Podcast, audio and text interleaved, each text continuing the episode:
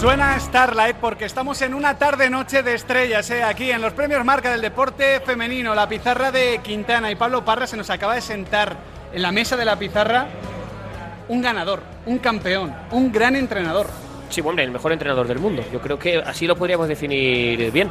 Lo decía a micro cerrado Jonathan Giraldes, ¿qué tal? Muy buenas tardes. De gala en gala, pero esto son noticias positivas. No te invitan a una gala si las cosas no van bien. Ah, imposible. Imposible estar en sitios como, como los de hoy si, si a nivel colectivo no hace las cosas bien. Creo que el año pasado hicimos una gran temporada y es el motivo por el cual estoy hoy aquí.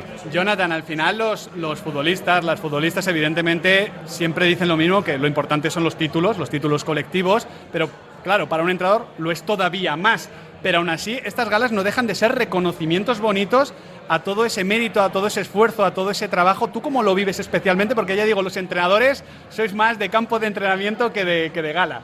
Sí, sí, sí. Intentar invertir el mayor número de tiempo posible en, en, en entrenamiento, en preparar partidos y en hacer todo lo posible para ayudar al equipo. Eh, al final yo esto lo he explicado muchas veces, el premio lo recibo yo, pero vengo en nombre de mucha gente que trabaja en el día a día. Eh, somos más de 20 personas en el staff, más todas las personas que también ayudan para que a nivel logístico a las jugadoras no les falte de nada. Y bueno, para mí es un privilegio poder estar aquí porque habla muy bien del staff que tengo, de las jugadoras que tengo, de la temporada que hicimos el año que viene y ojalá, eh, ojalá podamos volver a estar aquí un Re- futuro. repetirlo, incluso tenéis margen para superarlo con la Copa. O sea, eso es lo, eso es lo esa, bueno. esa es la motivación, ¿no? Ese es el mensaje que, que le he trasladado a las jugadoras, porque hicimos un año fantástico, pero no fue un año perfecto.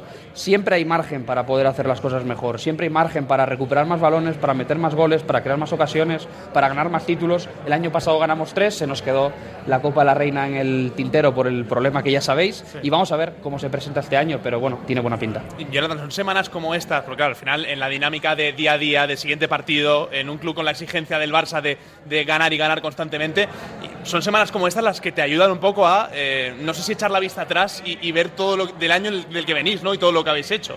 Sí, sí, sí. El fútbol, el fútbol es presente. El fútbol eh, se te recuerda por lo que haces cada partido y bueno, normalmente suele tener una memoria muy muy corta. Hicimos un gran año, perfecto, pero ahora tenemos un partido este fin de semana contra el Sevilla. Tenemos que dar buena imagen, tenemos que dar motivos a la afición para que, para que se enamore con lo que hacemos en el campo y en eso estamos, intentar ayudar a las jugadoras para que mejoren su versión competitiva en el entrenamiento y que como consecuencia en la competición pues podamos seguir ganando partidos. Yo dos muy rápidas, Miguel. La primera, Jonathan, pagaría mucho dinero por saber cómo fue la en el descanso del Wolfsburgo-Barça.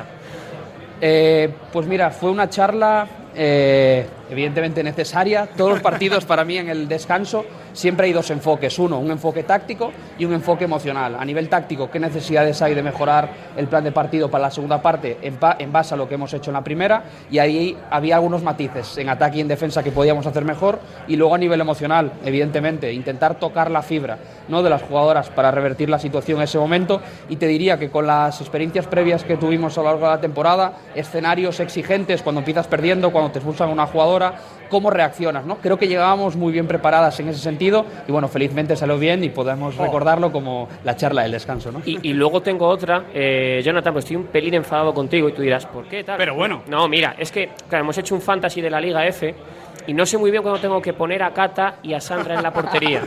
Entonces me tienes ahí un poco que digo, es que no, no, no lo pillo, no, no, no lo cojo. Te- Eh, tienes que añadir a Gemma Font también, También. En, en esta, en esta ecuación. El año pasado jugó, diría, eh, siete partidos seguidos, solo encajó un gol. Eh, tengo tres grandes porteras, yo hablé con ellas al principio de la temporada en cuanto a nivel de forma, eh, tipo de partido, necesidades que podamos tener, quién iba a jugar, el rendimiento, o sea, lo que al final marca y define eh, qué tengo que hacer. Lo que sí tengo seguro es que las jugadoras están muy tranquilas, yo estoy muy tranquilo, el staff está muy tranquilo porque juegue quien juegue, el nivel de la portería es muy alto. Todos tranquilos, salvo Pablo Parra como manager de la Fantasy. ¿eh? Me, me Claro, gusta. claro. Venga, la, u- la última. Jonathan, ya para cerrar, dos balones de oro de Alexia, uno de Aitana, una generación que ha sido campeona del mundo. Disfrutemos de esta generación porque ojalá me equivoque, pinta que va a ser irrepetible lo que estamos viviendo. ¿eh? Bueno, eh, no sé si será irrepetible o no. Lo que sí te digo es que mm, lo que se ha conseguido ha sido precioso, ha sido muy bonito, pero ahora se nos presenta una nueva temporada.